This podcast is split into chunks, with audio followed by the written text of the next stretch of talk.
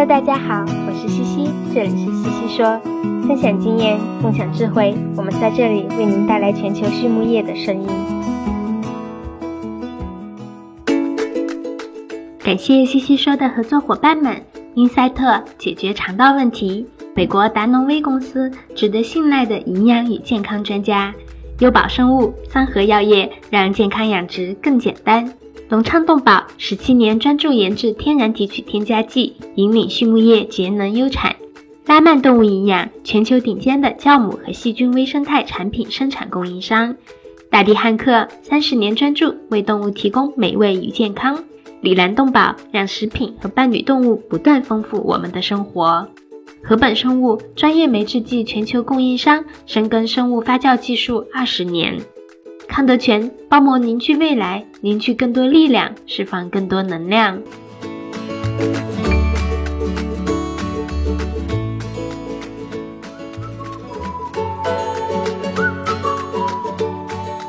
康德全企业包膜技术在农牧行业应用的倡领者，成立二十余年，一直专注于生物包膜技术的研发、应用与生产，拥有智能微囊包膜专利技术。核心包膜产品远销全球五十六个国家和地区，实现中国品质服务全球。现推出包膜产品检测服务、包膜产品研发服务、包膜产品技术定制服务。让我们分享包膜技术带来的改变。Hello, everyone. Welcome to the Swine It podcast. I'm your host, Laura Greiner, and today I have Jenny Patterson from the University of Alberta. Jennifer, how are you today? I'm good. Thank you. Thank you for having me. Oh, glad to have you. I'm excited to talk about uh, gilt development today.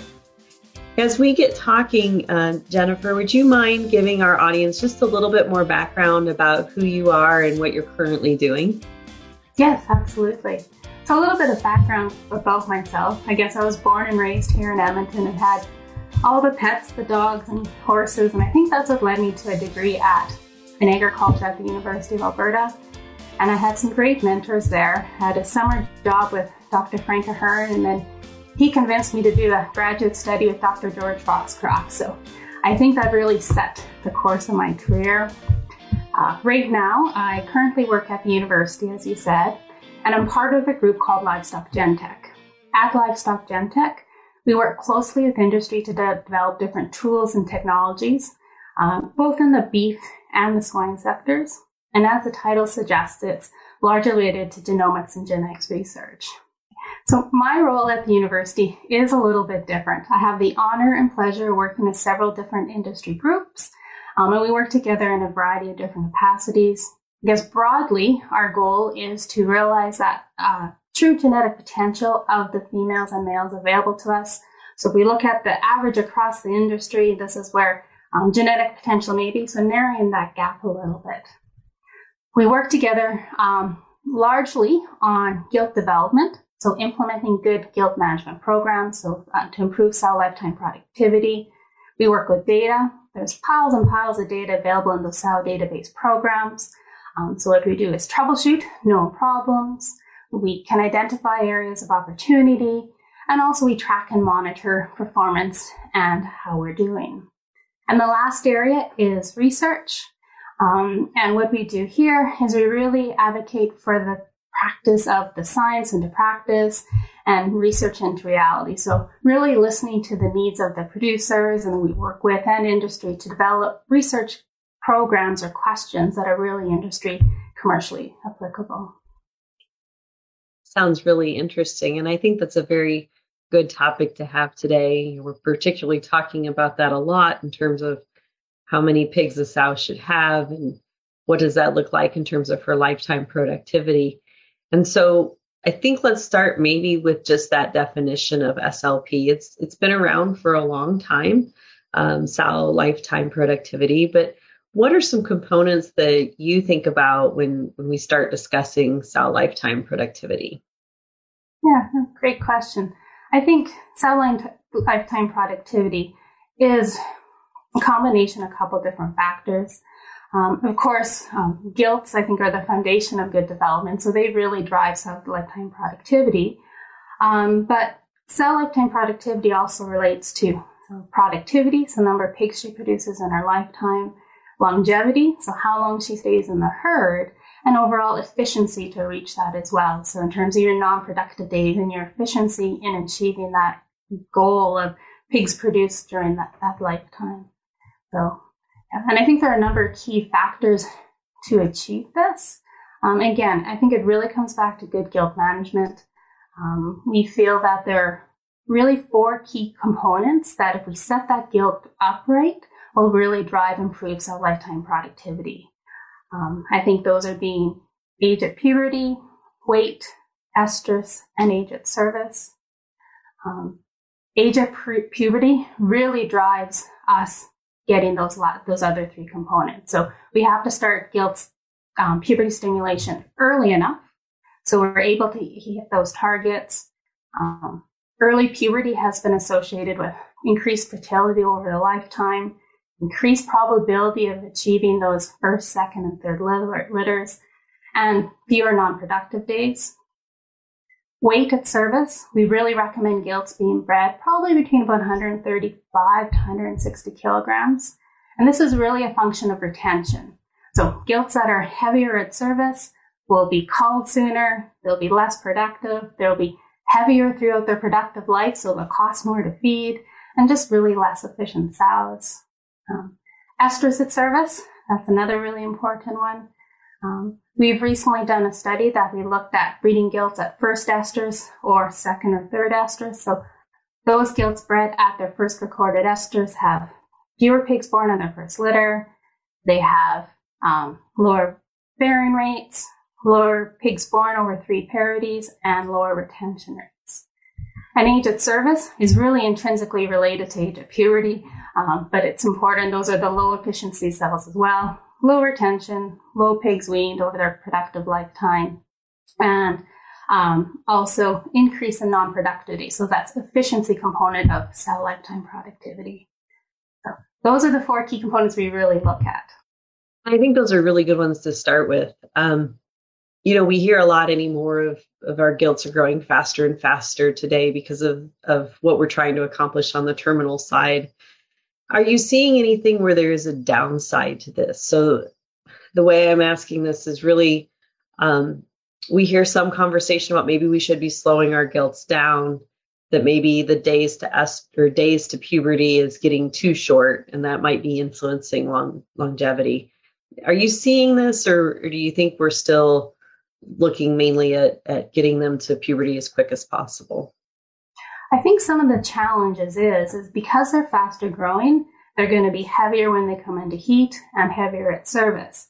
Um, and because of that, if we wait to second estrus on a gilt that's growing really fast and she's later maturing, she's going to be well over those weight ranges that we recommend. So that's why we would really recommend backing it up, starting puberty stimulation at about 170 days of age. So even the fastest growing gilts will hopefully, under a good stimulation program, will be in heat by about 200 days of age and hopefully not be exceeding those, those targets between about 135 to 160 kilograms. And the challenge is, I know there's a lot of great nutritionists, and we're all looking at different ways to try to slow that growth down. But I know it's also a challenge. Mm-hmm. Yeah, no, that's that's good information. The other thing I've heard recently too are, are individuals that um, are maybe struggling with the actual boar exposure events around the gilt development. So you you mentioned introducing the boars at about 170 days of age what do you visualize in terms of good boar exposure within that gilt developer? I think one of the most under recognized component of the gilt development unit is the boar, right? Um, we need to make sure we have a good boar replacement program. So lots of boars coming up. Sometimes you go into the barn and there's one or two boars out there, right? So I think that's one of the um, one of the key components. And in the farm, sometimes the boars that are used are the the oldest, the ones that are easiest to move around, and maybe not the best boars for heat checking. Um, we have to remember the boar effect is a combination of um, different, uh, the olfactory, the tactile, visual, and the auditory cues. Um, and so the maximal boar effect is shown with direct contact. So I think it's really important to have direct contact between the boars and the gilts for maximal pu- puberty stimulation. It's the transfer of that pheromones between the boar and the gilt. So those boars should be chomping and foaming when they're being used. So direct contact is more efficient. We found that taking the boars to the gilt pen is also more efficient. Um, often, uh, we advocate for the use of a bear system, so the boar exposure area, um, because it really combines some of those key components that we're looking for. But we also recognize that might not be applicable on all farms. So uh, whether you have a bear system or taking the boar to the gilt pens, really make sure that you have good direct contact, good boars with high libido. And also another component is giving the staff the tools to do a good job as well. So, and records. I think keeping the records and how everything's going on is also very important. So, what kind of records would you use in the GDU that you think are, are valuable for our sow lifetime productivity? I think there are some key components. Uh, we would like, if I was to say my wish list of what we'd like to look at, um, start of puberty stimulation. We need to know the day of puberty or first detected heat. And we also would like to um, record a weight. Um, and also we'd like to know weight at service and estrus at service. And I think those are really key points because there's a lot of data and a lot of things we can derive from those key points to answer some really important questions of how effective our programs are working. So I have a question for you. You mentioned weight, and weight is always a challenge, particularly in our current facilities. We don't have scales or or maybe the labor necessarily to to do that. And the camera technology isn't quite there yet for for most of us here, at least in the United States, to use. And interestingly enough, I opened up my desk drawer the other day and I found the Alberta tapes that we used to use from flank um, flank to flank, right, to give us a, a weight estimate. Is that something we should still be using, or is there another way that you might recommend that our producers get those weights? I think the gold standard would be um, at this point a scale weight. Um, we developed that weight tape as an estimate. Um, and I know there are several other different versions of that, that as well. So I think it's a good estimate. We've never made that tape to say a gilt is 140 versus 150 kilograms. We made that tape as an estimate that she should be bred at a, a next estrus. So um, I think that lack of a scale and lack of the technology, because I think that's really exciting to automatically um, have that weight, um, the tapes are a good estimate. And and it's yeah, it's far better than than not having anything. Yeah. Right. Yeah, and I, I agree with you. I think those records are invaluable just because even from a nutritionist perspective, if someone comes in and says we have a gilt developer issue, well, I kind of need to know where are we at by age and weight and mm-hmm. you know, is it a nutrition issue we need to adjust or is it production, and ventilation, you know, what what's the challenge there? So absolutely, and I, I would agree. And I think also other things we can look at is um, the response to puberty stimulation. So we'd look at the response dynamics of how gilts are coming into heat because we would expect a certain percentage in by like say 21 days. Um, also, things we can look at is the interestrus interval. So between the first estrus and second estrus, it should be approximately 21 days. And if it's not, we can go back and troubleshoot to see uh, what's going on there as well. So those are a couple of the key components, I think, to look at. Yeah, I agree. I think it's, I think we really miss sometimes just how we work that boar in with the gilts and, and how we monitor the behaviors around that and forget, right, the basic components of, of good boar exposure. Yeah. So. And I think something else we we have to recognize is just like you said, the behavior side of things, mm-hmm. um, because it actually the boar is the gilt is the one that solicits the boar, right? So we have to let that natural behaviors occur, and that's why I think direct um, contact is really important because uh, when we're trying to uh, and train the, the staff that's going in, recognizing these components and these behaviors and these interactions is really important, as you just said, to get the best um, program working. Mm-hmm. mm-hmm. Yeah, very good.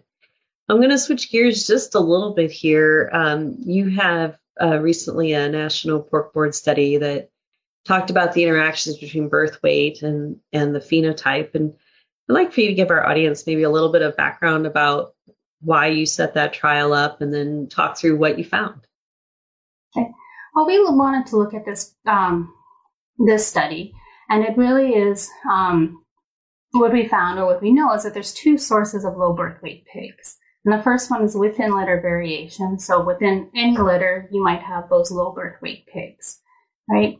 Versus the between litter, which is more of a litter trait. So we have sows that repeatedly over their lifetime have entire litters of low birth weight pigs. So it's an entirely different problem. Um, we know, and I guess what we found in our study as well, those low birth weight pigs have lower retentions.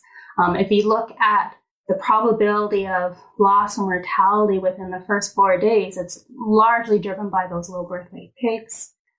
Um, they have slower growths, so and um, they take longer to reach puberty. So they're really inefficient if we're looking at um, on the reproductive side. But when we consider those sows that repetitive, repetitively have that low birth weight phenotype, they are a source of one of the largest source of low birth weight pigs, right? So they have all the same components, but but as a litter trait. So um, I think it's really important when we're looking at the efficiency of good gilt development. Also relates back to birth weight and having those sows that with the low birth weight phenotypes in the herd. Mm-hmm. Yeah, that was going to be my next question is have we figured out why those sows are producing the low birth weights? If, do we believe that's truly just genetic or is this, I always think of nature um, versus nurture and, and the environment in which that female was raised either as a gilt or even as she was an embryo um, prior was she exposed to something that's that's naturally caused this? And so have you done any of, of those steps back or we still just kind of focused on no we we have this population within the herd that that always produces low birth weight pigs? Well we feel that it's the interaction between the genotype and the phenotype. So it's the interaction of the component traits of um, ovulation rates embryo survival so those factors affect litter size and the other factors affect litter quality such as uterine capacity and um, placenta function so through the, those interactions, that's where we get the low birth weight phenotype from. So some of those traits are hard to select for as well, right? And I think the increase in um, the focus on uh, focus on increasing in litter size has contributed to this problem. However, on the opposite side of things, um, different genetic companies are not selecting; they're selecting a little bit differently. So they're selecting for birth weight and and litter sizes too. So I think the problem will um, won't be as prevalent as it may have been before. Mm-hmm. Yes, I've heard that too recently. We're focusing a little bit more on survivability rather than just total born. Um, so that that is good news. Um, do you know, like, what? I'm just curious, what percent of the herd might be considered a low uh, birth weight type of sow? So if we have 100 sows, is there roughly a percent of, of that population that we might see, or is it pretty yeah. variable? It's actually fairly low. It's about 10 to 15% of the sow, sow population, but they produce about 40% of the low birth weight pigs. So it's very disproportionate. Mm-hmm. Um, so I think that's, that's an important component when we're looking to try to manage some of these low birth weight sows as well, because it is a relatively small number of sows. Mm-hmm. How about the distribution? So if we have two gilts that that farrow and we measure birth weights, do we see that these are going to be low birth weight producing animals from the time they have their first farrowing, or is this something where that spread occurs as they have more farrowing events? It would be most pre- prevalent in the older parity sows, so say parity four or above, because this is when they really have the increases in ovulation rates. So um, that's where we have the compromised placenta development and limits in uterine capacity. So it is largely present or most visible in those higher parity sows. But we've also looked at it at um, parity one, and you can still you can still see that as well. So we would recommend or start to consider if a sow has a low birth weight litter at parity one and at parity two, she would be considered a management opportunity for a management type call because she'll repeat that in her subsequent parities, and it's also a transgenerational trait, so she may pass that on to her progeny, as we just discussed as well. That's really interesting. That's something to, to take into account. It's I know it's another record for our farmers to to track in terms of taking another weight, but it could be a very valuable one if we start thinking about that difference in mortality and, and livability. So that's actually very intriguing. Um, the last thing I wanted to visit with you about, because you and I talk a lot about research over the years, and you know, what kind of uh, research philosophy do you currently have in your program? Um, I think it's something that, um, well, George Foxcroft, who is who is my mentor, um, he really advocated the the thought of science into practice and research into reality. So we can do the best experiments on the research farms with 100 gilts, but does it actually work on in the farms, right? So I think that's a really important component that um, we really address. Listen to the concerns of and opportunities of the people we work with. And I think um, what I really enjoy about the research is the people you meet as well. Um, and I think the, the farm managers and everybody, they really know what's going on. So when we develop these on farm commercial type trials, it's so important to have a good team to make them successful as well, right? Because like we all have our own areas of expertise, but when we when we overlap, I think working together with everybody involved really makes a good, successful commercial trial. Mm-hmm. Yes, and they're so valuable those commercial trials, right? Because we, as you mentioned, we need one, we need them to be in a practical setting where we are going to have human error and, and human involvement in, in everything we do, and and two, just the sheer numbers.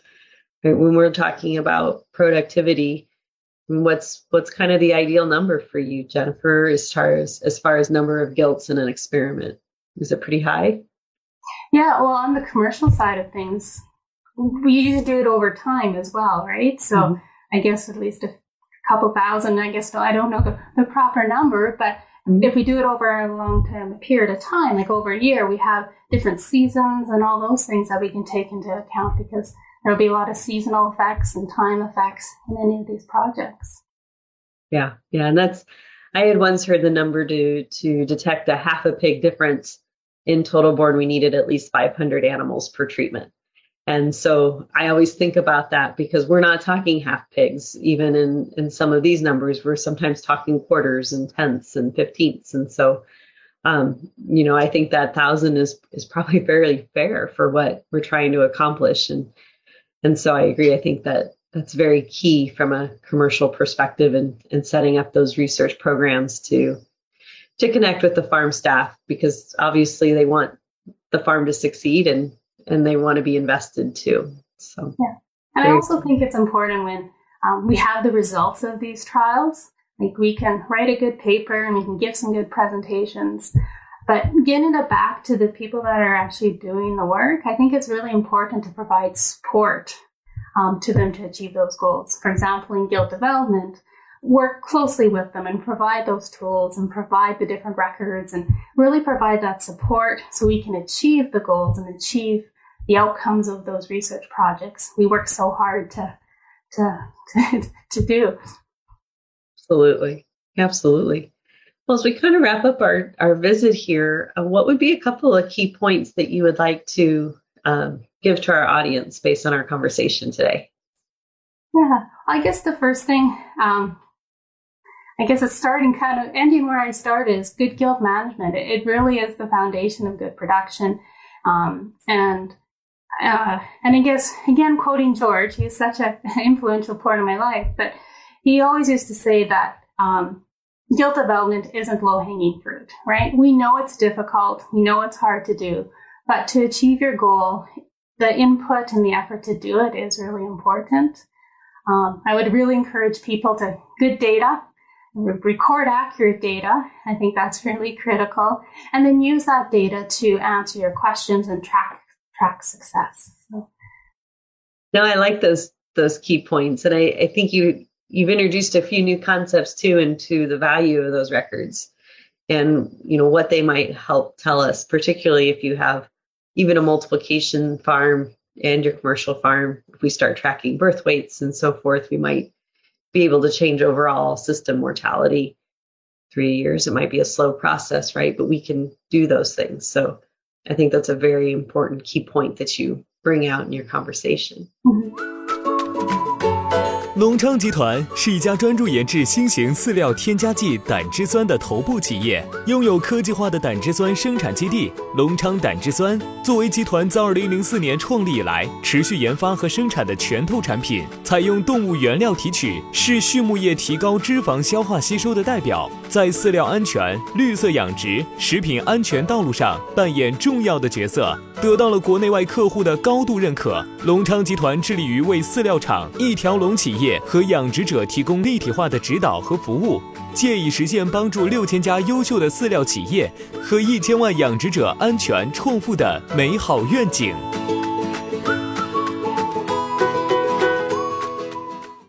Um, so as we wrap up, a couple of things we like to ask our speakers. It's it's common to ask everybody the same questions. So the first question we like to ask is, do you have a, a recommended swine resource for the for the group?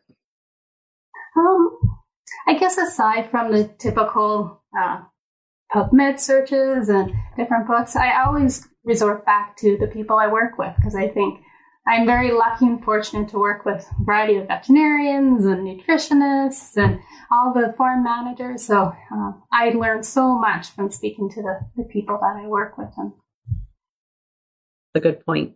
Very good. Um, the other question, if we can think of somebody that you defined as successful, what would be a key trait that they would have possessed that that you think led them to be successful? Um, I think I think challenging what is normally done, right? Asking the questions, and maybe there's a different way to do things or an uh, opportunity to improve things. So questioning things um, and working towards a goal of putting some of those ideas and challenges into practice. Mm-hmm. That's very good. Well, again, for our audience, this is Jennifer Patterson from the University of Alberta. Jennifer, we want to thank you for your time today and your expertise. Thank you so much. Well, thank you for having me. It's been a pleasure.